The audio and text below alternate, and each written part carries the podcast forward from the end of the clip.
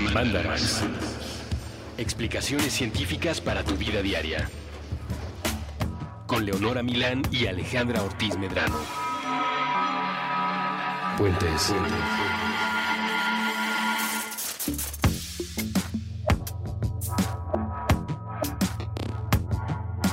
Muy buenas y bienvenidos a un Mandarax especialmente perturbador. Ay, va a ser muy asqueroso. Muy asqueroso, sí, pero por su bien. O sea, piense que todo lo que hacemos Alejandra Ortiz Medrano, que está aquí conmigo, frente a mí, servidora, amiga, y yo, es por su bien. Ningún Sí. Mandarax, ningún Mandarax tiene como fin el mal. No, no, eso sí que no. No, este tiene, el- sí, el bien con consecuencias tal vez un poco del mal, como que usted le haga bleh O sea, normal, en varios momentos. pero es por su bien. Manera que se trata de la ponzoña personal. O todo lo que a usted le ha salido y le ha dado pena comentar.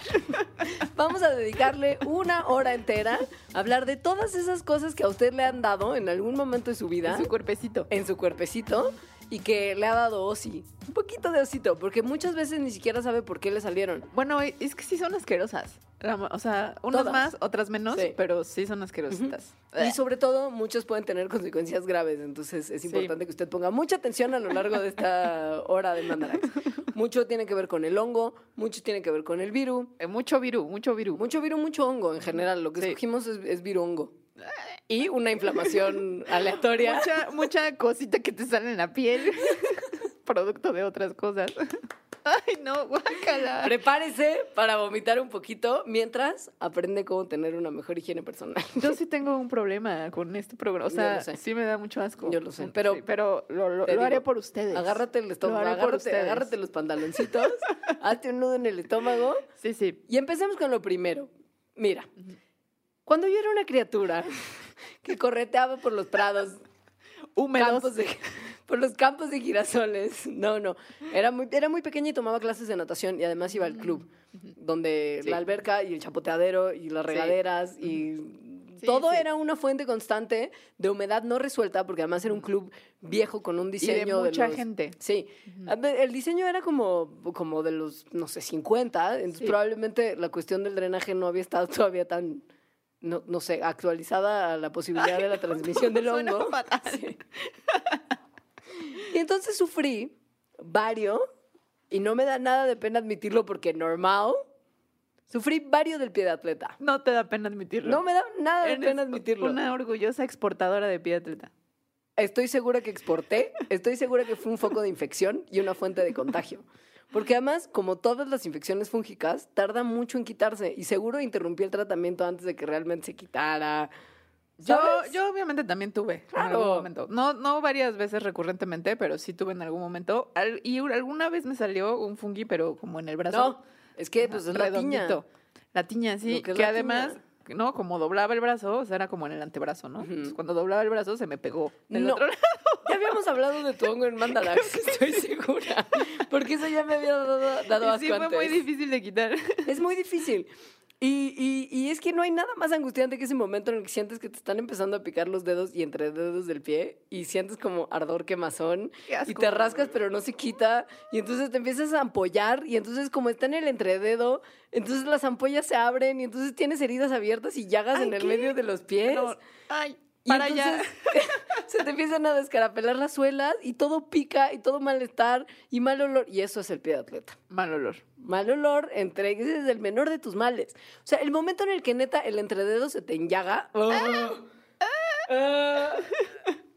Y además lo peor es que digo, se llama pie de atleta porque comúnmente sale en el pie, pero te puede pasar en otros lugares del cuerpo. Como la entrepierna. Si usted creía que el entrededo era lo peor que le podía pasar, no.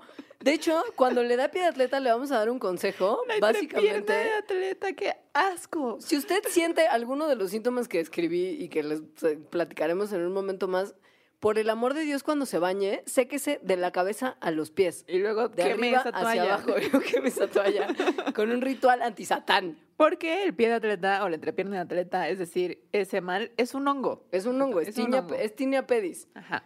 que también está relacionada con otras tiñas, como la tinea corporis, la tinea captis, que es del, del- del cuero cabelludo, y la tinea cruris, que es la tiña de la entrepierna. Que, pero además, cuando hay pie de atleta, de pie de atleta, por ejemplo, no exclusivamente tiene que haber nada más tinea pedis, o sea, puede, Puede haber haber una varios, mezcla. claro. Ajá, Entonces, si te secas primero tus piecitos llenos de honguito y luego te secas tu piernita, tu entrepiernita, tu axilita, tu cabeza, pues estás llevando a ese honguito a todos otros lugares de tu cuerpo. El pie de atleta es causado por varios tipos de hongos que ya mencionamos, que en general se conocen como dermatófitos. Y lo que hacen es empezar a crecer en tu piel, infectando la epidermis, o sea, la capa más externa de la piel, que hace que esta misma capa sobreproduzca células, ¿no? O sea, se reproducen de más y esto es lo que le da la apariencia como escamosa a sus pies o entrepiernas o cuero cabelludo cuando tiene este tipo de hongo infectando, por la sobreproducción que generan los dermatófitos. Y la realidad es que es una cosa que si uno entra en contacto con ella, o sea, si uno está en contacto con el hongo del pie de atleta, es vario probable que se vaya a contagiar. Y si ya le dio pie de atleta en algún momento, es probablemente más fácil que se vuelva a infectar que si no le ha dado nunca. O sea, el pie de atleta es una cosa recurrente. Y si usted tiende a tener el piecito sudoroso, si le gusta usar zapatos apretados que no respiren sus pies o no se puedan mover sus deditos, está fomentando las condiciones idóneas para el crecimiento del hongo. O si es de esas raras personas que no puede separar los dedos de los pies. Ah, como pie de pato. No, o sea que, Como que que- no- que como no- que su cerebro no manda correctamente la señal. Es que a mi hermana le pasa eso y por eso sufre mucho de pie de atleta, claro. porque no, o sea, no puede separar Estoy- los dedos de los pies. Estoy ajá. expandiendo mis dedos de Sí, los yo pies también. ahorita. No, Te lo ella no, ella no puede y le causa muchos problemas. Yo puedo hasta agarrar cosas con los dedos, como un lápiz. Yo también. Porque aliens. Pisos, tapetes de baño, tinas, regaderas, zapatos, todo lo que alguien co- contaminado tocó con sus pies descalzos puede Y que, y que se usted. queda como humedito donde pueda vivir el hongo. Baños públicos, Ay, eh, salas de o sea, gimnasio. la- aquí la chancla es un La muy chancla. importante. La muy chancla, por favor. O sea, el consejo más importante para que usted no le dé pie de atleta es que no se exponga. Mantenga sus patitas limpias y secas. Cámbiese los calcetines durante el día si se sienten húmedos. Quítense los zapatos cuando lleguen a su casa para que se ventile la paturria. Abran los deditos de los pies. Abran los deditos. Alternen sus... O sea, si nomás tienen dos pares de zapatos... Usen unos uno días un día- sí. Ajá. Sí, no usen los mismos tenis todos los días. 24 horas para que se sequen. Especialmente si usted tiende a tener el piecito sudoroso. No utilice zapatos de cosas que los van a mantener más sudorosos, como plástico o vinil.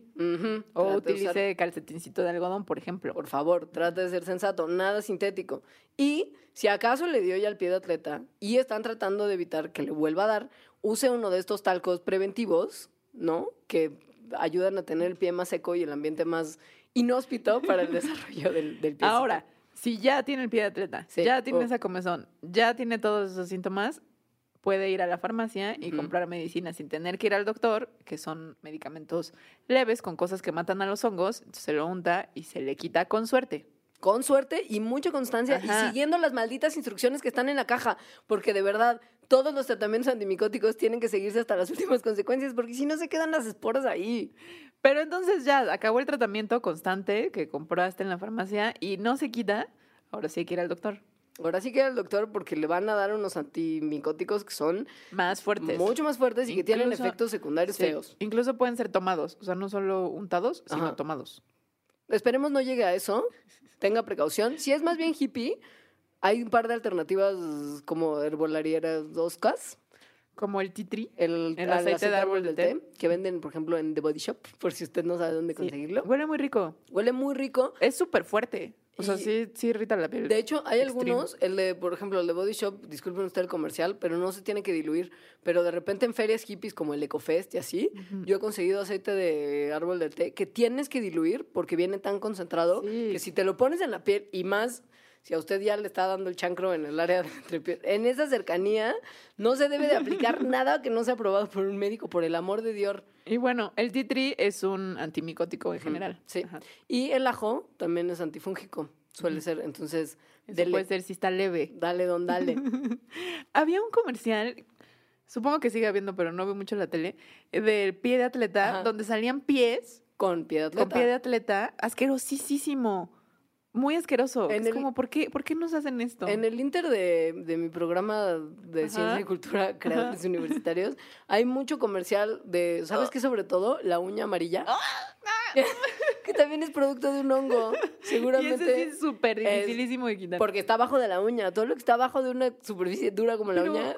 Pero ¿por asco. qué hacen ese comercial con esa imagen? Porque saben, porque la gente tiene que identificar lo que tiene para saber que No, tiene que pero a bueno, comprar ese ahí, producto. ahí están muy extremos las cosas que ponen. También hay uno muy asqueroso, pero es un espectacular, que estaba, he visto varios, pero había uno sobre Bucareli, Ujú. de dientes horribles. Ah, sí.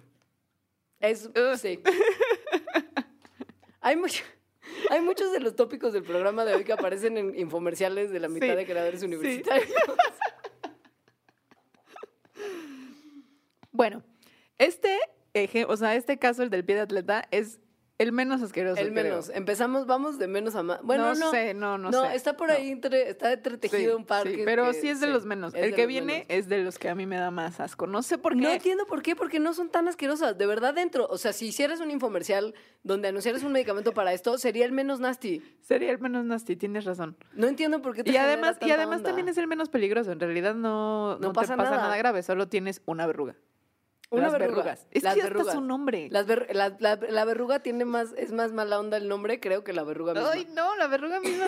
¿Has visto cuando hay como, como tres tal. juntas? Y que son como, ¿Y ya como con un lariquitas? costalito y que entonces cuelga así como de... por bueno, favor. las verrugas, usted tal vez no lo sabe, pero son causadas por un virus que además en otras locaciones es un virus muy problemático. Que es el virus del papiloma humano. Háganme Bueno, el hay muchos favor. Hay virus del papiloma. O sea, hay, más de tipos. 40 cepas Sí, de, de papiloma No, creo humano. que más de 70. Ah, es que Ajá, sí. sí. puede ser que Sí, ya la vacuna solo es para como unas 30 o 40. La vacuna en realidad las que las que atiende más son las que tienen que ver con la con El la poten- con el poten- claro, con aumentar el potencial de la incidencia de cáncer cervicuterino en el caso de las mujeres y que es el papiloma del que todo el mundo habla y por el que todo el mundo se preocupa. Sí. Ahora, ese esa familia de virus causan entre otras cosas la verruga como tal. O Hay- sea, está hay el virus verrugas- haciendo un crecimiento extraño Ajá. en tu cuerpo. Hay Ajá. verrugas que te salen en el cuello, en el hombro, en, la las cara. manos, en la cara, en la frente o en los genitales, ya sea Esas- adentro o eh. fuera, En los pies, el famoso ojo de pescado. debajo de las uñas o alrededor de las uñas de las manos o los pies. Sí es bien asqueroso. La neta es que la verruga de la mano cara frente es la más leve. Pero verruga genital, verruga plantar y verruga debajo de las uñas. Madre santa, qué ansiedad. Gracias a Dios no he visto nunca ninguna de esas, me muero. ¿Nunca has visto un ojo de pescado? No, nunca. Te debía haber dejado las ilustraciones de, No, de esto que, no, que- que no. vamos a poner en la bitácora para que la gente, mira, para que cada que entres a ese mandalax tengas el pie de atleta, el ojo de pescado Ay, y no, todas las demás cosas. que ahí Ahorita, ahorita podemos hacer Ahí un video de. Alejandra reaccionando a la primera vez que ve un ojo de pescado. Creo que ya lo tienes en Instagram. Creo que- Creo que lo actué yo. Pero bueno, la verruga. Eh, pues es este crecimiento de la piel que generalmente es áspero, de un color un poquito más oscuro. Eh, no pasa nada, o sea, no, No, no causa hace ningún nada. tipo de mal. Le puede picar, le puede doler un poquito, sobre todo si está en los pies, pero ca- casi no son contagiosas. Es infrecuente. O sea, sí es contagioso como en tu mismo cuerpo. Ajá, pero Tú te de- lo puedes pasar de un lado a otro, pero entre personas no. Eh, lo que sí puede ocurrir es que tal vez pienses que tienes una verruga y en realidad sí es algo más grave como un cáncer de piel, ¿no? Por ejemplo. Ajá, sí. Entonces, sí, si hay alguna sospecha, pues hay que ir al doctor a que lo vea. Eh, se pueden quitar las verrugas de una manera muy fácil, lo tiene que hacer un doctor. No lo haga usted, no se la queme, no la rompa, no la arranque, no la corte, no se trate de quitar sus verrugas usted mismo. Es peligroso. Se- Sí, si, si acaso usted tiene como verrugas que, que cree que es pertinente quitar con medicamentos esos que venden también en el súper de la farmacia de infomercial de la mitad de la mitad de creadores universitarios, úsela si acaso las tiene en las manos, por ejemplo, pero no la que tiene en la cara y no si tiene en el área genital. Vaya al maldito médico. Las verrugas plantares, o sea, los ojos de pescado, las que salen en los pies, sí son más dolorosas. Sí son. Ajá, y esas sí Porque pueden causar molestia. Suelen ser en la planta de los pies. Parecen una coliflorcita, no por quiero decirlo de hablar de alguna eso. manera. Y pueden tener pequeñas manchitas negras en su superficie, como una coliflorcita con hongo. ¡Ay, qué asco! Ya sé. Se puede formar un endurecimiento de la piel por encima de la verruga, lo que le da todavía más ap- apariencia como callosa, porque de tanto caminar y de tanto ejercer presión sobre la verruga, pues se endurece la piel. De hecho, hay maneras de distinguir entre la verruga del pie y el callo, o sea, entre el ojo de pescado y el callo como tal, si se hace una prueba de DNA. Porque el callo es propio Y la verruga es del viru. virus.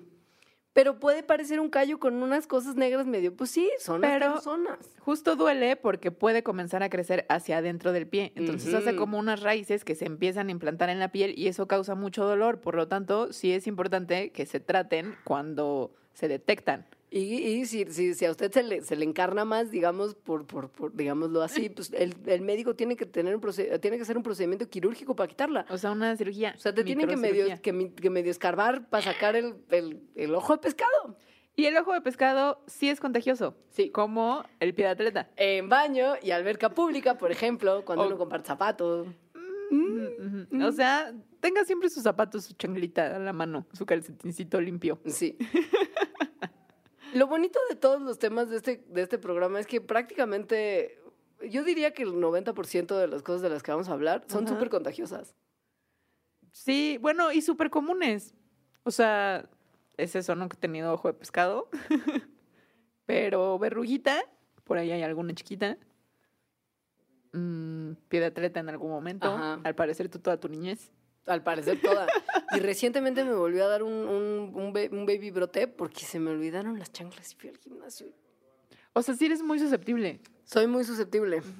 Sí. Soy muy delicada, porque aparte lo sé, no sé si me predispongo incluso, que fue como en el momento en el que tocaron mis pies esa regadera. ¿Viste, viste Vi- un vi un- con vi- ojos? ya. Voy a ti, Leonora.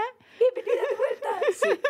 ¿Te parece bien si, Extrañé. ¿Te parece bien si, si antes del corte hablamos de los orzuelos y después regresamos con el tema, el tema que creo que le podemos dedicar un bloque entero al Sí. tema, Sí, el orzuelo. el orzuelo. El orzuelo o la perrilla como tal. La perrilla como tal. Esta la pusimos, esta la pusimos para que usted no se sienta mal cuando le sale una perrilla. Es que en realidad es eso. Es que se ve muy fea. Se ven feas. Es que Sí. muchas de estas, muchas de estas ponzoñas de las que le estamos hablando no son tan dañinas, pero son muy penosas. Son cosas que, Sí, pues justo, ajá. todo lo que usted le ha dado, pero le da pena compartir. ¿No? Ese es el verdadero problema. La perrilla o orzuelo. La perrilla orzuelo es en realidad una glándula, o sea, mm, de las glándulas sebáceas que tenemos en los ojos, En el párpado, ajá. que se, Se, se infecta. infecta. Le sale un absceso. Estafilococos superficial, aureus de una bacteria. Generalmente, sí. Se empieza a producir pusecita. Y no es grave, pero puede ser doloroso. Es muy común en niños y adolescentes, como que uno le va saliendo menos perrilla después. Y consiste en una, pues, baby inflamación, rojita, tierna al tacto, que, que, que hincha el párpado y que hace que, pues, que uno se vea como que le picó una abeja en el, pa- en el, en Bueno, el que párpado. tienes ahí, o cuando sale abajo, más bien se te ve así como También, la bolita blanca. también. Ajá, sí. Eh, es, pues eso, se va a quitar sola. O sea, no, el- no se le puede hacer gran cosa. no, el sistema inmune la va a quitar sola. Tratar de hacerle algo es peor porque entonces se puede infectar más, puede Ajá. ser doloroso, te puedes lastimar. Entonces hay que dejarla, pues que se sane solita. solita. De hecho, pues, si usted la tiene de forma externa, será más fácil que se le quite. Si le sale la perrilla dentro del ojo, que también puede ser, esto tardará mucho más porque el absceso no se drena tan fácilmente, pero se le va a quitar de cualquier forma. Sí. No pasa nada, es una infección mínima, no hay necesidad de tomar pastillas. Puede usted fomentar la limpieza de la zona, como con compresitas, con agua Tibias. tibia y Ajá, así. como para pero- que drene más rápidamente. Claro, pero no se manosee y no se masajee porque eso solamente hará que el absceso permanezca. Sí, y es importante tampoco manosearse y agarrarse los ojos en general, aunque En no se tengan perrillas, porque así es también como la bacteria, ¿no? Puede entrar a tus glándulas y contagiar y infectarlas. Ojo, aunque parece un barro, porque sí lo parece, Porque no sé. es una porque, glándula claro, sebácea también. ajá, y una infección bacteriana, Sí, sí, ¿no? sí. Y tienen a veces hasta puntito blanco, y- igual que un barro. Sí, sí, sí. Pero no se exprima la perrilla, no se frote, no se extirpe, no apriete, límpielo y si se le pone muy erizo, puede ir al doctor y que le recete unas gotitas con antibióticos. Solo si le dio como ya una cosa de infección generalizada del ojo a raíz de la perrilla, que puede ser una conjuntivitis mínima, ahí que mucho enrojecimiento, mucho lagrimeo, vaya al oftalmólogo. Si no, déjese ay chamaco. Si usted es Darks, por ejemplo, Por y necesita ir a Londres y maquillarse, no se maquille cuando tiene una perrilla. No comparta maquillaje en general, Ajá. porque mucha infección del ojo, Sí, sí. que eso suele pasar cuando es Dark y va a Londres. Mm, Yo, a mí no. Yo no comparto ni el chapstick. No, no, No. yo no. ¿Y sabes por qué? Porque lo que les vamos a contar después del corte. Mm, ujú. Híjole, la compartida de chapstick es súper peligroso. Yo no lo hago. No. No, yo nunca, nunca. Nunca, nunca. No. ¿Y saben por qué? Les vamos a decir en cuanto volvamos a la segunda parte de semana.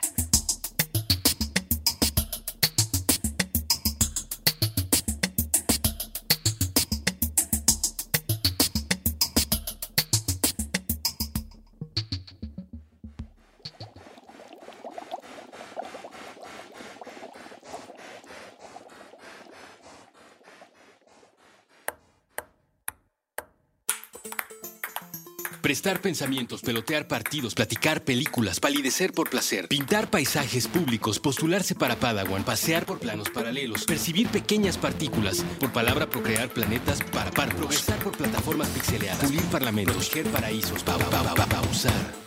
Puentes propone probar, preguntar, permitir, participar, persistir, pajarear, practicar, permanecer, palpitar, perseguir, parar prejuicios, permutar.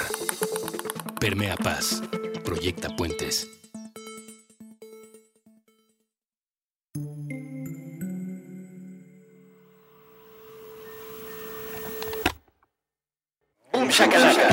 Con Evaristo Corona, Bucky Williams, Foul y Cuenta.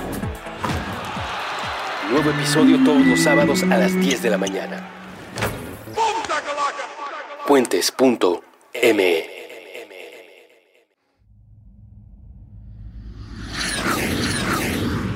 Intercambios horizontales.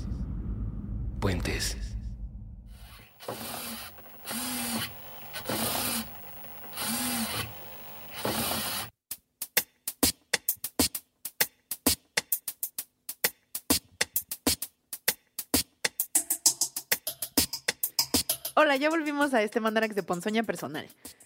Todas esas cosas que la mayoría de nosotros hemos tenido, al menos algunas, y nos da mucha pena, se ven muy feas, algunas, como las que contamos, puede que no sean tan graves, otras va a ir, va a ir increciendo la gravedad del Sí. asunto. Esta en realidad es parte de algo, es parte de un mal mayor. Ya, ya lo entenderán, Sí. ya, ya lo entenderán conforme avance este bloquecito. Decíamos antes del corte que no gustamos de compartir el chapstick. No, yo odio compartir el chapstick. Me da, ya sea del que te pones como directamente en los labios O del el que le metes el dedito, el dedito más Es peor porque Sí. estás nada más llenándolo de bacteria y porquería que tienes en los dedos. Sí, pero bueno, en nuestras boquitas puede haber diferente cosa como viru. El también. virus, lo que es el virus como tal. Sí. El virus como tal, en particular en la boca, se manifiesta de una forma que es muy poco eh, favorecedora para la apariencia personal. Muy, muy, muy de penita porque, porque se ve raro y porque es incómodo y porque... Porque ahí hay como un estigma social también, Exacto. ¿no? Ajá. Y que se conoce comúnmente como el fuego como tal. El fuego como tal, el fuego de la boca, que también hay mucho comercial. Hay mucho de cicloferón. Sí, y exacto. entonces se ve Sí, como sí, a un jovencito que está tratando de ligarse a una Ajá. señorita y se le enciende el labio como en Sí, una ajá. flama. Es que además sí es contagioso. Sí, Sí. es contagioso. Ajá. ¿Sabe por qué es contagioso el fuego como tal? Porque es un virus. Y no es cualquier virus. Es herpes. Es herpes. ya saben, pero este momento en el que justo, porque además, cuando te estresa algo, tu sistema inmune se deprime. Eso ya lo hemos hablado en el capítulo del sistema inmune, lo hablamos a fondo. Pero entonces, por ejemplo, cuando vas a tener una primera cita y, Y te estás pones turbo nervioso. ajá, se te deprime el sistema inmune y es mucho más Y el probable. herpes dice, "Ah, ah, ah, ah, ah". yo que ya vivía en este cuerpo, porque esa es, esa es Ese la es cosa. problema. O sea, ya viven en el cuerpo, ya están ahí, latentes, solo esperando el momento ideal como una primera cita Ajá. para pum. para explotar. Ajá. Los virus que viven dentro de nuestras células en forma de información genética acumulada en el genoma de nuestras células propias, en el momento en el que detectan condiciones idóneas para reproducirse, hackean el, mecanismo celular normal de reproducción y generan copias de sí mismos dentro de nuestras células, rompen las células, salen y se propagan e infectan otras células nuevas. Esa es la manera en la que se propagan los virus. Entonces, si alguna vez alguien le contagió herpes, porque el herpes usted lo tiene, porque- que me hace, me Pero- hace pensar en el huevo y la gallina. ¿Qué? ¿Quién fue el primer herpético? ¿Quién fue el inicio, el paciente cero de la cadena de contagio de los Seguro. ocho tipos de herpes que hay? Seguro Lucy los Australopithecus aparenza. Yo creo que viene muy atrás. Australopithecus aparensis, me encanta que haya sido el paciente cero del herpes. Porque aparte había mucha, mucha relación sexual ¿Libre? intraespecífica, no, interespecífica en la prehistoria. Ah, o sea, como con los Neandertal, con los neandertales, de bolsinianos, ajá, sí. Homo con Bueno, neandertal. no, solo homo con neandertal y pero también algunos, ajá, sí. sí. Sí, porque ah, Lucy es mucho Es tiempo mucho, atrás. an- mucho Sí, antes. ajá. Pero seguro si hubiera otro minido, se lo hubiera Davis. Se lo hubiera David. Este es un claro ejemplo de Josie Le Darwin, ¿no? Y entonces ahora tenemos genes de neandertal en nuestro genoma. Porque yo sí le Porque Darwin. hubo unos que en el paso dijeron Josie Le Darwin a esta otra especie. Bravo. Obviamente no tenemos idea de si herpes o no herpes en el Joseph Darwin Neandertal. Pero lo que sí sabemos es que si usted tiene en algún momento contacto con alguien que haya tenido herpes y su sistema inmune está deprimido, se va a contagiar de herpes. Y ese herpes va a estar con sí. usted el resto de su vida. No solo, o sea, no exclusivamente si el sistema inmune está deprimido, puede que te contagies y lo que pasa es que nunca se exprese, o sea, que lo tengas como dormido. Y, ojo, aunque lo tengas dormido, te puedes contagiar de herpes. Te puedes contagiar de más herpes. Aunque tengas además, por ejemplo, un herpes dormido, hay ocho tipos de herpes distintos. Entonces, usted Pero bueno, se puede sí. contagiar de varios. El herpes de la boca, el fuego, es el mismo tipo de herpes que el herpes genital. Entonces, también por eso de lo que decíamos que da mucha pena y así es porque hay como un estigma de sexual, social Que- asociado. Que, por ejemplo, Pero bueno, te puedes. con- Bueno, no tiene nada malo que hayas en primer lugar tenido relaciones sexuales. Pero también te puedes contagiar de otras formas. Sí, claro, Como, como con el chapstick. sí, como, como labio con labio, cachete con cachete, pechito con pechito, ombligo con O ombligo. labio, objeto, labio. o sea, como objeto, tomar del mismo claro. refresco, con el Sí. mismo utensilio, o sea, la misma cuchara, que le metan el dedo a tu chapstick. Ojo, no está, usted no está solo. No. El Hay 15 mucha a gente. 30% de la población mundial tiene fuegos. Y la cosa de- del momento en el que sientes que te empieza a arder y como picar el labio y entonces te empieza a salir como un- un- una, una protuberancia que parece un barro que está abajo de tu piel. Es como, que es que justo sí es como una quemada, ¿no? Sí. Se ve como una quemada. Y después se abre, además, o sea, sale la ampolla y después se truena, y entonces te sale como pus, se te hace una, una costra. Ay. Y después, como es un virus y tu cuerpo está tratando de pelear contra ese virus, se te inflaman los ganglios, bueno, los nódulos linfáticos, te puede dar una como dolor de garganta, te puede salir fiebre porque estás luchando contra una infección viral al final del día. Es algo de lo que nunca te vas a librar. O sea, si ya te contagiaste, estos, estos dos, o sea, el del fuego y, de, y del herpes genital, Ambos son, herpes simplex. ajá, son el herpes 1 o, y herpes 2, se le llama. Y los dos causan eh, en los labios, o sea, como fuego en los labios y cosa en los genitales. ¿no? Entonces, como, como fuegos. como fuego, sí. Pues lo sí, mismo. es lo mismo. Sí, lo mismo. Entonces, si ya te contagiaste, si ya tienes eso, toda la vida lo vas a tener. No hay forma de que se vaya ese virus. Sí hay forma de que más bien Trates de evitar el- la propagación. expresión y la expresión Ajá. justo del fuego, ¿no? O sea, que se quede como dormidito en tus células para siempre. Hay factores como el estrés, por ejemplo, el cansancio, que te expongas mucho al sol, eh, que tengas alguna alergia o cambios hormonales. Cuando a las mujeres nos baja, suele, si uno tiene fuegos, ser más propenso el momento del mes a la salida de uno nuevo. O tener el sistema inmune débil, como si te enfermaste de otra cosa, por ejemplo, eh, hacen que justo salga el fuego. Ojo que el virus, o sea, las partículas víricas que son las que se contagian, viven en el liquidito que sale del fuego como, como cuando se te rompe la ampollita y entonces escurre, ¿no? Eso, eso es donde están las partículas virales. Entonces, no entre, usted si ve a alguien con un fuego, no, por más que esté en el momento más de locura del amor de su nueva relación, evite besuquear a una persona que tenga un fuego abierto. Sí. Por favor. Y tomar de su refresco y así. O compartir una, hoja- una navaja de afeitar, por ejemplo, también puede ser una buena forma de contagiarse herpes. Sí. Si usted tiene una heridita en los labios, no le dé besos a nadie que tenga una llaguita abierta porque herpes. Eh, hay otra cosa que sucede en la boca que se confunde Sí. muchas veces con, El fuego. con el fuego, que son las aftas, Ajá. que no es lo mismo. Las aftas no está, o sea, son como úlceras adentro de la boca que son muy dolorosas. Eso a mí me pasa muchísimo. Bueno, Muchísimo, a mí también. cuando era chica me pasaba mucho más. Este, eso no es lo mismo. No. O sea, eso justo es como que te mordiste. O sea, es una úlcera, es una Sí, herida. Y no son contagiosas, Ajá. se quitan después de unos días, no, o sea, puede no volver a salir, Sí, exacto.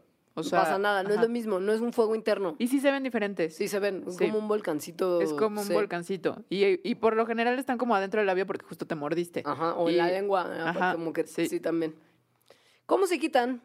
Pues no se quitan. Se quitan, se quita la expresión del herpes en ese momento con pomadita que le ayuda a aliviar la inflamación, que le cicatriza más rápido la herida, que le ayuda a que no le dé comezón ni le duela tanto. Antiséptico y, y, y- y- y como antidolor, como pues el- toda la las vida estará. pomadas. Pero pues no se quita de otra forma. Y no son los únicos, este, el herpes No. 1 y el herpes 2, que los que puede tener. Hay, de hecho, ocho diferentes virus Ocho. de herpes que son bastante comunes en la población. Son muy comunes. De Ajá. hecho, en, en los próximos minutos usted se va a enterar de cuántas veces ya le dio herpes. Y o bueno, probablemente más bien no le dio una y le salen y le salen. Es que es Sí. muy tremendo. Además de Ajá. herpes simplex, que son el genital y el fuego, Ajá, que son los más dos. comunes Sí. y que todos estamos contagiados de alguna forma u otra, o sea, una gran Ajá. parte de la población. Yo me incluyo en fuegos. Yo no. Una vez me salió uno, uno, pero eso quiere decir que, ya tengo la maldición. Sí. sí. Sí. Que ya vimos cómo se transmite, contacto genital, contacto con pus que sale de la, la herida de, del herpes como tal, ¿sí? Ajá. Y que no se trata más que con medicamentos antivirales en el caso genital, por ejemplo, que puede ser un poquito más serio, Ajá. o con pomadas tópicas para aliviar la inflamación.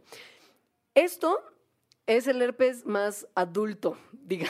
O sea, bueno, es, es un herpes que suelen no tener tanto los niños, ¿no? Por razones más o menos obvias. Ajá. Pero hay otro herpes que prácticamente a todos nos dio en algún momento de la infancia. Usted no sabe qué es herpes, pero damita caballero, es muy probable que usted ya haya tenido herpes y no se acuerde. que tuvo herpes, se le expresó Sí. y no se le quitó porque ahí sigue. Ahí y es sigue. la varicela. La varicela es herpes. ¡Bravo! Es el virus del herpes humano número 3. La varicela es herpes. La varicela Entonces, es herpes. todas las personas que tuvimos varicela en algún momento, o sea, yo me incluyo ahí, Ah, tengo, yo tengo herpes. Yo también. Porque bueno, es mi segundo herpes. Y además tuve también el es que no, o sea, yo, yo soy una pues, soy, pues, soy un foco de herpes. Tengo el, fu- el fuego como tal, Ajá. la varicela como tal la tuve La varicela. y yo tuve después te voy a adelantar que otro otro tipo de herpes ok. tuve. Stay tuned. Stay tuned. Bueno, sí, la varicela es entonces el herpes número 3, el Sí. virus de herpes 3, así Ajá. se llama. Y puede dar de este mismo virus puede causar Otro ot- otro posterior. ¿no? Que es, o sea, Sí. puede causar varicela o puede causar después una cosa que le- se conoce como culebrilla. Pero que también su médico le puede haber dicho que se llama herpes zóster. Ajá, exacto. Eso Y- ya- y se eso ve lo- muy distinto. Eso es, eso es otra cosa. Es lo mismo, pero no es igual. La No, varicela no es una cosa muy contagiosa que si uno está en Cuando contacto está, con un ajá, sí. Que además, antes de que manifieste síntomas, el enfermo ya es contagioso. Chan, chan. Porque las partículas virales se están reproduciendo y si toses, estornudas o entras en contacto con persona infectada, aun Sí. antes de que le salgan las ronchitas que son típicas de la varicela, ya se puede haber contagiado. Entonces, por el amor de Dios, tenga cuidado. Si sabe que hay una epidemia de varicela en una escuela, aléjese, corra, corra como, corra como Forrest. Sobre todo si no le ha dado. Sobre todo si no o le ha sea, dado. si ya eres adulto y no te ha dado, de adulto te dan mucho más fuerte. Después de que te infectas, puede tomar hasta tres semanas que desarrolles tus lesiones, que son descritas poéticamente como una gota de rocío sobre un pétalo de rosa, porque se ve literal como áreas rojas con pequeñas ampollas en la parte de arriba. Y Que generalmente. mucha comezón, son muy incómodas, ¿sí? Mucha, en la cara Ajá. y en el torso, y son En Eso, a insoportables. mí me salían en la espalda. Después de un par de semanas, cuando ya se cicatrizan todas esas llagas, ya no eres contagioso, digamos, Ajá. por lo mismo que el virus termina de propagarse con la llaga como tal también. Entonces, bueno, como a casi toda la gente, si da de niños, pues no es muy grave, ¿no? O sea, estás como enfermo, se te quita, no hay nada que hacer, o sea, y ya. Si eres adulto o si se empieza a poner muy grave, te pueden recetar algún antiviral, que tampoco es que sea muy efectivo. Pero se te puede complicar, te puede dar una infección de piel, te puede dar neumonía. Si una mujer embarazada Eso, ahí le sí da la varicela, peligroso. Le puede pasar el virus al feto. Y en el feto sí puede causar daño cerebral y daño a diferentes órganos. Es, es un, sí, es una Sí. cosa muy preocupante. Y si usted es una persona que está embarazada y tiene por alguna razón el sistema inmune deprimido, esté muy pendiente y consulte a su médico. Así que no le vaya a dar la varicela. No salga de su casa. Ahora, si a usted ya le dio varicela, Ya no cuando le va a volver a dar. Ya no le va a volver a dar. O sí. Tal vez no te da la varicela como tal, pero puedes desarrollar herpes zóster, que ¿Qué es, es? el virus de la varicela zóster en su fase de adulto. Entonces, a ver, cuando ya se te quitó la varicela y tú dices, ay, ya no tengo este virus, ya estoy súper sana, ¡Qué como yo maravilla! creía hasta ayer, Ajá. resulta que el virus, pues e- eso, ¿no? Vive en las células, como ya explicó. Leonora. Dormidito. Dormidito, sobre todo en las células nerviosas. Ahí es donde se guarda la Ajá, varicela. del cerebro de la espina dorsal. Ujú. Entonces, aproximadamente el 25% de la gente que le dio en algún momento de su vida varicela, décadas. Décadas. después, o, sea, imagínense que usted lo tuvo a décadas. los 5 y a los Ajá. 50 le puede dar esto otro. Ajá, se despierta. El la virus- varicela dice, ¿what? Ajá. ¿Dónde el- estuve todos estos 45 años? Ah, ya, ya, ya eres un adulto, ya no te daré varicela, ahora te daré culebrilla o herpes zóster. Esto es todavía más latoso. Ujú. Son un, generalmente se manifiesta como un... Se ven como manchas. como manchas Sí, ajá. que generalmente son como rayadas eh, igual en el torso o en la cara, pero se puede ir a los ojos y eventualmente causar glaucoma. Las lesiones son igual de dolorosas, igual de, de- de- del picor de la comezón ajá, que la varicela, pero no son tan como ampollas, sino más bien No son como ampollas, es como manchita. como un rash, Sí. como un... eh, Yo, yo he visto gente, sí, Sí. es como una mancha roja. Ajá, sí. Hay fiebre, dolor de cabeza, quemazón, como, cuerpo, como cuerpito cortado, se te duerme, la piel la tienes súper sensible, te dura mucho más que la varicela, te dura varias Sí. semanas, hasta un mes. Ajá. A veces se te queda la marca para siempre, como las heridas de la varicela también se quedan. También el herpes zóster, entonces te puede quedar la discoloración o, o las cicatrices del, del rash toda la vida. O, hay personas que no, o sea, no, no, no se les expresa como con mancha Ajá. en la piel, pero tienen todos los demás síntomas, o sea, se sienten muy mal. y no entienden por qué. Ajá, sí. Y lo que es peor es que esto puede desencadenar eventualmente daño de los nervios. Hay neuralgias que pueden causar dolor crónico a raíz del virus. Sensibilidad, o sea, como sobresensibilidad crónica, pero no de la padre, sino de esa gente que a veces no se puede ni siquiera poner manga larga porque, le- ya sabes, o sea, condiciones crónicas de daño de nervios por culpa de este maldito virus. Que ahí tenemos casi todos guardado. Incluso parálisis, tal vez temporal, y pérdida Ajá. del oído. Ajá, encefalitis, Encefalitis, o sea, cosas como inflamatorias. Muy mal. Muy mal, todo mal. Entonces, eh, igual, les pueden dar medicamentos antivirales o les pueden dar esteroides para reducir la inflamación. Afortunadamente para usted, la- el herpes zóster no es contagioso. Es una cosa que más bien usted ya, ya tiene Ya dentro. tenemos. Y si no lo tiene o no sabe si lo tiene, hay una vacuna que es una versión más fuerte de una vacuna que existe para la varicela. En caso de que usted esté interesado tal vez en vacunar a sus hijos, Existe una vacuna y hay una vacuna un poquito más fuerte que reduce la incidencia del herpes zóster en un 50% y disminuye la posibilidad de que usted le den las neuralgias posteriores como en un 60%. O sea, si usted cree que es candidato a herpes zóster y gusta cuidarse, Sí. puede tal vez ir a Bueno, o sobre todo, porque además el herpes zóster, o sea, como su manifestación, no es como la varicela que solo te pasa una vez. O sea, te puede, Sí, te- se te de- puede manifestar, se te quita en un mes y después, un rato después, o sea, meses o años después, otra vez. Entonces, más bien está recomendado para la gente que ya le ocurrió una vez, ¿no? Ahora, los dos siguientes tipos de herpes que uno puede tener y que producen eventualmente lo mismo son el HHV, o sea, el virus del herpes humano número 4 y número Cuatro. 5. Cuatro y El cinco. 4 se llama Epstein-Barr. Ajá, el Eh, virus de Epstein-Barr. Es una cosa que yo no sé si yo tuve Epstein-Barr o, o HHV5, pero en algún momento tuve mononucleosis. Bienvenido a la fase, te- o sea, bienvenido a mi herpes número 3. O sea, sí te ha dado mucho Te herpes. estoy diciendo, no me han dado los que, los que son, los que son de pena y no son de niñas bien. Pero todos los demás, básicamente, Te ha dado mucho herpes. se me ha dado el herpes. O sea, según yo, a mí me va a dar a los 50 el herpes La culebrilla. La culebrilla. Sí, ajá. Ya lo veo venir. ya lo vi, ya me vi. Oh my God. Pues el Epstein-Barr es Ajá. un, es un virus más que ha infectado al 95% de los adultos entre los 35 y los 40 años, así como a la mitad de los niños menores de 5 Híjoles, años. O sea, es es, súper- eso somos todos. eso O somos sea, todos. Es probable que yo también. claro, te pudo haber o no dado mononucleosis, porque no, el 35, nunca me ha dado no- no- mononucleosis. el 35 y el 50% de los casos de mono son, son producto de Epstein-Barr. Y si a usted le ha dado, lo que ha tenido es fiebre alta, fatiga, extre- fatiga extrema, dolor de garganta, pérdida de apetito, ojito rojo de, de venita rota en, en la zona de los ojos y, por supuesto, inflamación en los ganglios, los nódulos linfáticos y en el vaso. Y es súper contagioso. Es súper contagioso. Le dicen la Ajá. enfermedad del beso porque, pues, así como muchos de los otros herpes, Híjole, Se es que ahorita con me la estoy acordando que ya le diste besos a de alguien, alguien con que mono. tuvo mononucleosis. ¿Ves? También eres una fuente de herpes. Eres un caldo de cultivo del herpes simplex. ¿Y este tampoco nunca se te quita? No, ningún virus no, se quita. pues sí, ya tengo. El virus se queda como tal para siempre contigo. Ok. Si a usted le da mononucleosis, lo que puede hacer es descansar, tomar mucha agua, quitarse el dolor con aspirina. No, con aspirina no, porque Si usted es niño, por ejemplo, y le da aspirina cuando tiene un virus, le puede dar una enfermedad mucho peor que es el síndrome de Ray, no lo haga. Ajá. Pero pues como ibuprofeno, paracetamol, sí, ya sabe, como trata O de sea, solo cosas para aliviar los síntomas. Sí, Ajá. no hay nada que hacer. Sí, ok. Y nomás tenga cuidado que coma bien, porque le Puede puede, dar anemia. anemia. Ajá, o como en otros tipos de herpes, esto puede, el Epstein-Barr puede desencadenar en encefalitis, en mielitis. Se le puede explotar el vaso porque tanta inflamación, explosión, o le puede dar daño hepático, el, el principio de la hepatitis, ¿no? Más que nada también tiene que cuidarse mucho. No se quita después de un mes o hasta seis meses momento en el cual si a usted ya le dio mononucleosis y no se, se le quita en seis meses, se gradúa a lo que se conoce como la infección crónica del Epstein-Barr.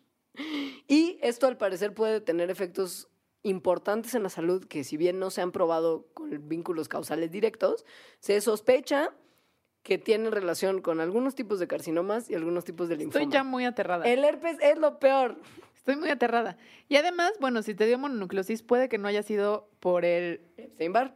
Exacto, por el 5. Puede haber sido. Por el, no, por el 4. El, Digo, el ajá, Epstein-Barr sí. es el 4. El 5 es el citomegalovirus. Que es otro distinto y que también. Le casi- a todo el mundo. O sea, el 80% de las personas adultas, eh, cuando tienen 40, ya están infectadas del, del citomegalo- se citomegalovirus. transmite, se transmite de la misma forma, fluidos Ajá. corporales, como saliva, lo que viene siendo el, el fluido genital. No es tan contagioso como el Epstein-Barr y otros tipos de herpes. Pero te da también usted. mononucleosis Sí, y más o menos los mismos síntomas. Como una gripilla Ajá, molesta. sí. Si tu sistema inmune igual está débil, pues entonces puede ocurrir cosas más graves como que te dé neumonía, enfermedades eh, gastrointestinales, ceguera o que falle tu hígado. El problema, maldita sea la hora, es que muchas de las madres que tienen, o sea, mujeres embarazadas, Ajá. como no saben que tienen citomegalovirus, se lo transmiten al feto. Y ya nace infectado. Hay un 40% de oportunidad que si usted está infectada con citomegalovirus se lo pasa al bebé. Y aun cuando no hay muchos síntomas, hay un porcentaje muy pequeño que tienen complicaciones como, eh, como convulsiones, como pérdida de visión, pérdida de oído, daño mental y físico, desarrollo tardío o incluso puede llegar a la muerte. Oh my God. Oh my Pasemos God. al 6 y 7. 6 y 7 Porque son... acuérdense que son 8. Son ocho. Y el 8 es el peor, tal vez, de, de que, de lo que usted ha visto en sus libros de biología. O sea, el, la el herpes de. complicación Oh, de- no, herpes. Sí. Ajá, sí. No, no, del herpes de, de que es una complicación de otra enfermedad que es muy de transmisión sexual y es Sí, muy tremenda. sí. Sí. Bueno, el 6 y el 7, lo que estos virus son conocidos, o sea, su expresión como la roceola, esa que le da a los bebés y a los niños chiquitos. Este, en general, la gente que está contagiada no, no muestra ningún síntoma. Es la Eh, menos latosa, Sí, es la menos ¿no? latosa. Eso en los bebés o en niños pequeños, pues le sale como una cosita en la piel, que es lo que se conoce como la roceola. Se te inflaman los nódulos, te da fiebre, una infeccioncilla. Eh, esto también lo tiene casi todo mundo. Casi, el- la mayoría Ajá. de la población de Estados Unidos, por ejemplo, Ajá. tiene roceola. Y finalmente el 8, que lo vamos a mencionar nada más de pasada, es el virus que causa el sarcoma de Kaposi, que es una complicación muy frecuente en pacientes que tienen, VIH. Pues más ya como SIDA. SIDA, O sea, el momento en el que el, Sí, el- ya el virus ya, des- ya des- desencadenó en el síndrome de inmunodeficiencia adquirida, como precisamente tu sistema inmune está tan deprimido, es muy probable que si tienes presencia de uno de los tipos de sarcoma de Kaposi, desarrolles la enfermedad relacionada con esto, que es muy problemática, muy complicada y que suele en algunos casos tener un desenlace Gacho. gacho. Entonces, no lo mencionemos más, pero mire, eso también es herpes. Por si usted tenía alguna duda, herpes por todos lados. O sea, es muy, muy, muy poco probable que eh, conozcamos a alguien que no tenga de algún tipo de herpes. Por ¿no? supuesto. Hay incluso, ya muy vimos, poco probable. Ya vimos que habemos muchos que Y aunque tenemos sea varios. recién nacido. Usted probablemente ya nació infectado. para que tenga un momento para estar en paz consigo mismo y Y con, sus herpes. y con sus herpes. Vamos a hacer un corte y regresamos con la última parte de este Mandrax.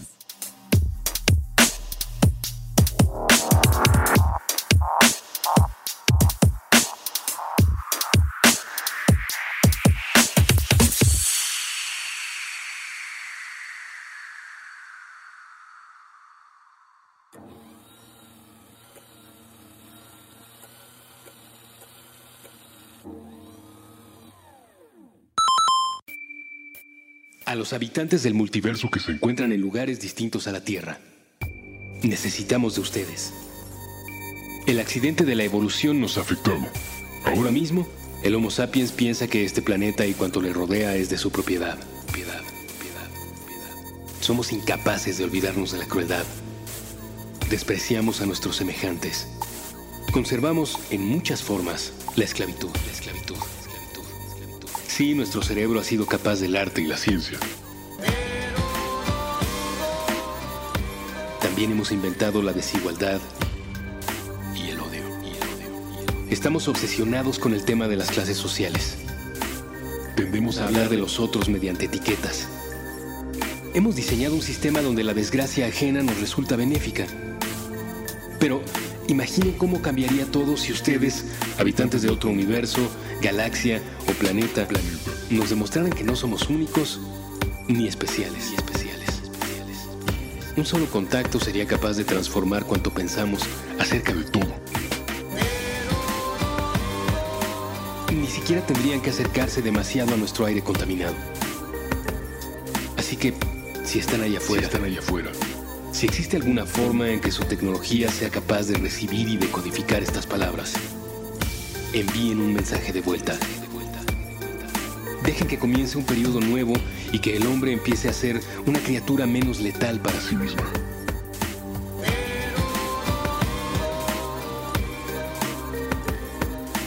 Es importante, es importante y es urgente.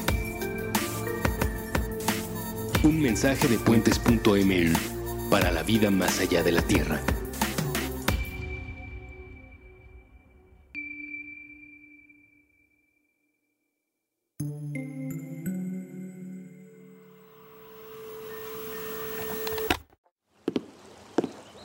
Nunca se cruza el mismo puente dos veces.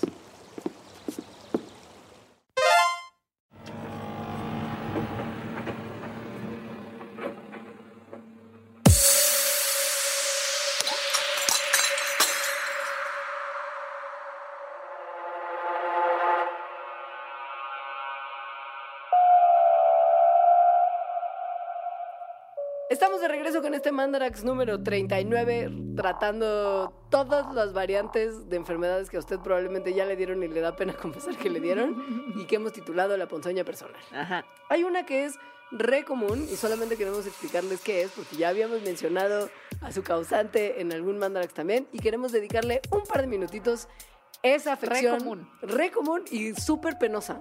Súper penoso, especialmente por los malditos anuncios, ¿no? Según yo, los malditos anuncios hacen que creas que es horrible. Más, Sí. sí. Es la caspa. La caspa. La caspa que es en realidad cero problemática, que se trata súper fácil, Sí. que no le molesta a nadie, que no se contagia, que no le da no te nada pasa lata, nada no grave, no te pasa nada grave, más que la pena. La vergüenza, es como ese capítulo ajá. de Game of Thrones en el que la señora con la campanita va caminando detrás de personaje que no les diré quién es para no spoilers, y que le dice shame, shame, shame. No hay nada más de campanita como- de Game of como, Thrones O como, sí. ajá. que tener Sí, la- el hombro en saco negro Uy, sí. de puntos blancos. Sí. Porque aparte te da como, como observador, no como portador, pero como observador, te da ñaña a ver a alguien que tiene un montón de caspa. Sin razón. O sea, sí hay un hongo involucrado, pero leves de la infección. Bueno, puede ser también otras cosas, Claro, porque como que dentro del nombre caspa se engloba como muchísimas cosas que pasan en el cuero cabelludo. En general es la producción, eh, eh, no siempre excesiva, pero generalmente sí excesiva, de hojuelas o costras de piel muerta que se forman en el cuero cabelludo. Oigan, las células se mueren, normal. Eso o sea, pasa todo el tiempo. Pasa todo el tiempo en todo nuestro cuerpo. Sí, ajá. se forman hojuelas cuando muchas de las células mueren a la vez, pero hay algunas personas que ya sea porque lo tienen crónico o porque tienen algún padecimiento que fomenta la formación de caspa, pues se le crean una cantidad normal de hojuelas. O sea, que, haya como un recambio más rápido de células, Ajá. entonces hay más muertas y eso es lo que se te cae. Generalmente viene Sí. acompañado con enrojecimiento, irritación y comezón, que uno se rasca y entonces se le caen más las hojuelas. sobre Lo el cual es negro. peor en roje- o sea, Ajá. rascarse, porque si te rascas y te rascas, ahí sí te puedes lastimar y cuando Sí. te lastimas te- se puede infectar. Eso sí. Y entonces la infección, ya no la caspa, ¿no? Sino la infección que causó porque te estabas rasque y rasque. Le mete usted el estafilococo, el Oh, estreptococo ajá, ahí en la cabezota. Y eso, pues, puede hacer que, por ejemplo, se te caiga un cacho de cabello ¿Qué de tal? donde está ahí. Un poco Ajá. de alopecia producida por Sí. infección Ajá. de la zona afectada. La alopecia es un, sin- es un sinónimo de calvicie. Sí. Que lo sepa. Ahora, se puede causar por seborrea nomás, como producción de grasa extrema, psoriasis, micosis, lo que es el hongo que ya es el que habíamos sí. mencionado, o pediculosis. O sea, en realidad la caspa es un síntoma de algo. Exacto. No es una enfermedad, No, ¿no? como- Sino que tienes caspa, tienes que ver de qué síntoma. Ajá. El hongo Malacesia fufur, que antes se conocía como Pitirosporum ovale, Uy, lo tengo tan grabado Ya por sé, el comercial. comercial, Ajá, sí. ajá. El Pitirosporum ovale. es, sin embargo, la causa más común de la caspa. Ahora tiene un nombre tan bonito, Malacesia fufur. Fufur es como de como como Como Kisifur. como Kisifur y como Fujur de la historia interminable, pero cuando te estás comiendo una galleta y no puedes pronunciar, como Ajá. Fufur porque porque porque entonces saca Fufurufu, ya sabes. Entonces, Malacesia fufur. Me encanta su nombre. Vive en la piel de todas las personas, o sea, las que tienen caspa y las que no tienen Sí. casca, caspa. Se alimenta de grasa humana. Asco. Ajá, entonces su caquita, su producto secundario, digamos. Ajá, sí, es antihigiénico, por Sí. así decirlo. Y también el que, o sea, cuando está en el cuero cabelludo y hay como, y hay mucha de malacesia fufur, em, lo que hace es que fomenta que haya este recambio de células, ¿no? En, en el cuero cabelludo. Entonces hay más, más y se mueren más más. Ojo, por favor, que la caspa no es causada por la resequedad del cuero cabelludo. Entonces, No. si usted cree que se le va a quitar dejando de lavarse el cabello porque está causada por resequedad, está solamente fomentando que si tiene el hongo, el hongo sea más feliz y que si tiene todas las otras cosas, se propague más, o sea, se, se, se exponencie, se, se aumente la cantidad de caspa que tiene. Claro, que también lavarse mucho el cabello lo somete como a resequedad misma y entonces eso hace que las glándulas sebáceas Reaccionen reaccionen, más. más. Y entonces, si el hongo se alimenta de la grasa, pues entonces tiene más comidita y se vuelve un círculo vicioso de caspa. No use gel, no use spray. Ajá. ¿Para qué? Pero O sea, hay en eso agrava la caspa. muchos factores que pueden causar eh, esto, ¿no? Que las glándulas sebáceas están sobrereactivas. Por ejemplo, la genética, ¿no? Esa historia familiar, que haya alguna alergia, que haya transpiración excesiva, el uso de ciertos jabones que son alcalinos, que tengas la infección con el hongo, que tengas estrés. Este, también hay diferencias estacionales, es decir, en las estaciones del año que pueden contribuir, como por ejemplo cuando el invierno es muy frío y seco, puede hacer que empeore la caspa. Em, entonces hay muchas cosas. en Muchas. La comida, la Sí. dieta que usted tiene, deficiencia de zinc, puede desen- desencadenar en caspa. Alergias a algunos, algunos productos, como siempre. Un poquito de zinc en su multivitamínico que se tome Sí. de repente, tal vez Yo no diría que si la caspa es muy persistente, o sea, que si ya lleva mucho rato con este problema, Vaya al doctor. sí vaya al doctor, porque justo puede ser otras cosas, ¿no? Puede ser psoriasis. La por ejemplo. psoriasis además es una maldita lata. Ajá, y que por más que se ponga champú contra pirusporum ovale o malacesia fufur, Lo que viene siendo el head and shoulder. no va a funcionar, ¿no? No. Porque lo que le está pasando es otra cosa. Entonces sí hay que ir al doctor. El doctor que le va a atender se llama dermatólogo. Por si usted luego no sabe con quién ir, el que le va a resolver la caspa Ajá. es el dermatólogo. Sí. No, más ahí para que usted lo sepa. El, el aceite de árbol del té, si usted tiene la caspa producida por malacesia fufur, le puede ayudar a disminuir la cantidad del hongo, porque ya mencionamos que es antimicótico. Malacesia fufur. Malacesia es excelente nombre. Ya quiero tener una banda de rock gótico que se llame Malacesia fufur. O solo malacesia, porque es, ma- es como malo. Pero como es de que maldad. fufur. Me encanta. La enfermedad que, que no es una enfermedad, sino el malestar, la ponzoña personal que le reservamos para el final, Mm, es con la que vamos a cerrar el show y es de verdad una cosa que usted tiene que quedarse tranquilo. No me gusta No pasa nada. nada. A mí tampoco. El nombre me saca muchísimo de onda, güey. Ay, Ya sabes, sí. así como a ti, verruga, a mí no hay nada que me ponga más nerviosa que la palabra hemorroide. Hemorroide. Hemorroide. A diferencia de todas las otras cosas de las que hablamos en este mandarax de la ponzoña, la hemorroide no es causada por agentes externos. La hemorroide probablemente se la causó usted mismo. Ajá. Ya lo hablamos en un Ya programa. en el mandarax de mierda. Ajá. O sea, puede ser porque se sienta mucho tiempo en el baño porque ahí se da sus revistas. Como tal. Ajá. O porque hace como un esfuerzo muy fuerte por sacar la caquita. Sepa que las hemorroides Sí. son varices o inflamaciones de las venas en el área del recto y en el ano. Ajá. También se les conoce con este nombre que también es horrible. que es Horrible. almorrana. No sé si prefiero almorrana o hemorroide. Ay, no, yo no sé. Son como, como costalitos que se Ajá. forman en áreas muy delicadas de su, de su anatomía, Ajá. ya sea adentro, afuera, a los costados, en el alrededor Del ano. del ano. Ajá. Son Sí. sus venas inflamadas. Ajá, sí. Usted Sí. puede haber estado estreñido y puede haberse esforzado de más. Usted puede, nada más por el embarazo o cosas como diarrea o envejecimiento, le pueden dar hemorroides, que quiere decir que es absolutamente común también y que no se O saque sea, es de onda, por por, favor. Ajá, Ajá. sí. Y el problema es que duele, güey. O sea, los O síntomas sea, son está muy mal dolor, viajante, ¿no? Porque uno de los síntomas es como que vas al baño, te limpias y hay sangre. sangre roja brillante en Ajá. las heces, el papel higiénico o el toilet. Y dolor, porque finalmente, pues dolor. Sí. Ojo, que se puede. El problema de aquí es que, y ya lo mencionaremos. O sea, que si hay sangrecita en su caquita, poquita puede ser por la hemorroide, pero si es mucha, usted puede, puede, ser estar. que tenga Claro. cáncer colorectal, por ejemplo. Entonces, ajá, consulte a su médico. Sí. Siempre consulte a su médico. El tratamiento de las hemorroides, dependiendo de qué tan grave esté el asunto, puede ir como desde baños tibios, o sea, cuidar su anito, ponerse una cremita que le van a recetar. Pero si la hemorroide ya está muy acá, eh, o sea, muy complicada, puede requerir de cirugía. El doctor que usted tiene que consultar en caso del hemorroide es el doctor con la peor especialidad de la historia de la medicina. El proctólogo. Pero por algo le eligió. Es que, Alejandra, te juro que no entiendo por qué en el momento en el que estás teniendo, ya sabes, los 15 años de carrera médica, que- o sea, ¿sabes? Porque más ya eres un adulto, Claro. ya no tienes 18. ajá. No, o sea, Sí. entras a los 18, haces tus cuatro años de licenciatura, No, son haces más, tu internado. cinco, no, no. O sea, sí. los cuatro de la licenciatura, cuatro, cinco. claro. Más el internado, más la residencia. Y cuando por fin terminaste eso y decides especializarte, dices, todo mi esfuerzo y todo mi tiempo va a ser invertido en la proctología. En el ano de otros. Pues en realidad hay que agradecerles que existan y que Pues es hayan sí. tenido esa vocación. El cáncer Sí. de próstata, Alejandra, esa gente es quien lo detecta. Pues sí, sí. Bueno, Son héroes. y que, héroes, o no, bueno, y que vayan y operen un hemorroide. O sea, sup- supongo que para la gente que ya está en ese momento, sí es así una bendición, ¿no? Que te, Es que, te, puedes volver a, te puedes volver a sentar con bien, no necesitas lo que es la dona para el hemorroide. La dona, la sí dona. la ubico. O sea, imagínate qué tan doloroso puede ser que necesitas una, Una, dona. para sentarte, porque no puedes sentar. Pobre, pobre, pobres personas. En su defensa, Damita Caballero con hemorroides, tal vez no es todo su culpa. Hay ciertos factores que lo predisponen a uno para tener el hemorroide. Hereditarios, Sí, si uno, si uno es obeso, Sí.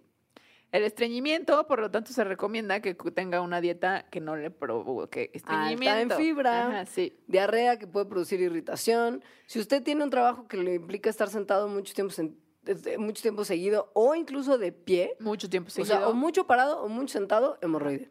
No sentarse, como ya lo mencionamos, mucho tiempo en el baño. O sea, no quedarse No. ahí mucho tiempo sentado. Ajá. Abuso de laxantes, mal. No. Embarazo, al parecer el embarazo. Cuestiones, si el embarazo está todo mal. Sí, ajá. Y cuestiones de nutrición. Si usted tiene una dieta baja en fibra, probablemente sea más propenso a desarrollar hemorroides. Molestias. Usted analice en este momento si siente lo siguiente. Ardor en el recto, comezón, humedad anal constante, Qué bueno que tú lo estás diciendo todo. A mí Ya me como el madón lloroso así.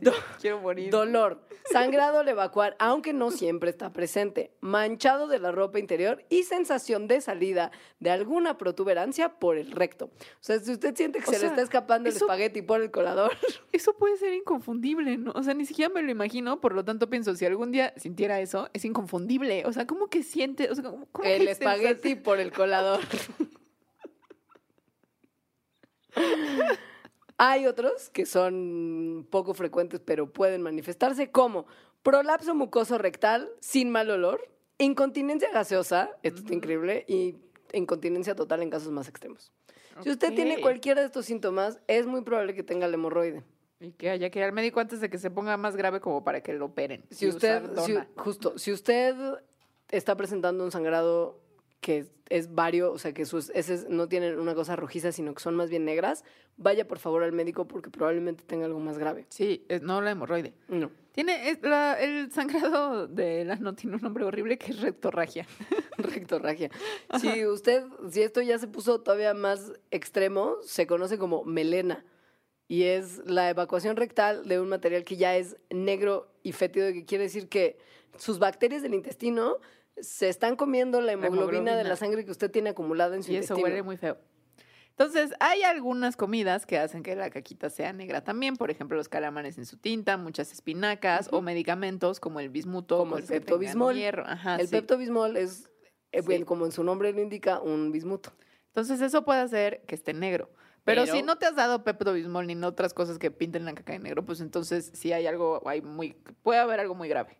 Si usted ya vio que lo suyo no es tan, tan preocupante, pero sí tiene alguno de los síntomas que mencionamos antes, Del hemorroide. puede hacer cosas para prevenirlo y para tratarlo. No está solo. El mundo, afortunadamente, tiene muchas soluciones para Sí. usted. Muchas de estas tienen que ver, pues como es una cosa de las venas, pues de mejorar la circulación. Entonces, hacer ejercicio por lo menos tres veces a la semana para mejorar la circulación es una de las cosas que previenen hemorroides. Bajar de peso, Ajá. porque la obesidad aumenta la presión abdominal sobre el piso pélvico y hace literal, que también ya lo hablamos, que se le salga el espagueti por el colador. Los intestinos, debido a que ya no estamos en cuatro patas, quieren escapar de nuestro cuerpo y la salida es esa salida. Pues sí. No hay otro agujero por el que puedan salir los intestinos, man, este es el único. Entonces, si usted tiene algo que está- está empujando sus intestinos para abajo, es más probable que se le salga algo, que se le bote algo. Entonces, tengan también una buena alimentación para evitar el estreñimiento, como ya dijimos, cosas que mejoran la circulación, naturistas, por ejemplo, está la castaña de las Indias. Em, evitar, ¿no? Como cosas irritantes que salgan por su colita, como picantes y grasas. Por ejemplo, Ajá, sí. No, no haga mucho esfuerzo, tómeselo con filosofía cuando vaya al baño. Ajá, Aunque no se quede horas en No. el baño si ya pasó lo que tenía que pasar. Cómprese Squatty Potty. Sí, eso es Sí. un muy buen consejo. Squatty, Squatty Potty. potty. Escucha el Mandarax de mierda, que ahí tenemos muchos consejos sobre hay un cómo ir al baño video. con bien. Sí, que tiene unicornios y helado. Sí, sí, como, como, como una analogía a algo que no es Ni unicornio. unicornio ni, helado. ni arcoíris. Por el amor de Dios, si ve que se le complica, vaya al médico. Hay pomadas, hay pastillas y si se pone extremo, hay cirugías que le pueden quitar la hemorroide. O otros tratamientos como a baños de asiento y cosas así, Aplicar como leves, pero que hay que hacer. Aplicar vinagre de manzana, que me- Aplicar hielo en la colita. en la colina coliflor. Consegui- Esto está muy extreme, pero considérelo. Si usted es propenso a las hemorroides, deje de usar papel de baño. Consígase más bien un bidet. Sí, aunque sea el papel de baño más suavecito del mundo. Que, que siente usted que se está tallando con un No, conejito. No, bidet. Bidet. Lávese con agua tibia, que puede, si no tiene bidet, con una jarrita, o sea, con jicarazo. Y solo seque con pequeños golpecitos O el sea, área o con sea, el papel de chiste baño. es no restregar. No ajá. tallar. No tallar. No tallar. Sí. Y creo que eso es todo. Creo que eso es todo. Creo que con eso vamos a terminar este, man- este man- Estuvo muy asqueroso. Estuvo muy tremendo, pero creo que es importante que la gente sepa lo que le está pasando. Ojalá aunque sea escuchen la parte del herpes que no estuvo tan asquerosa y muy importante. Y muy importante porque usted ya lo tiene. Sí. Estamos Sí. seguras. Sí. Sí. Feliz herpes, feliz semana y nos escuchamos el miércoles que Adiós. más Mandalax.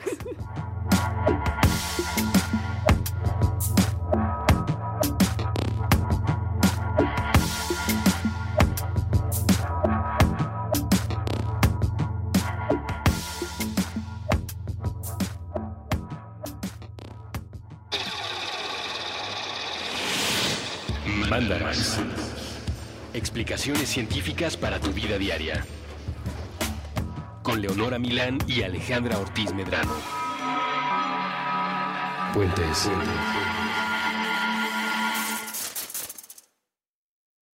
Top Expansión Tecnología. Gadgets.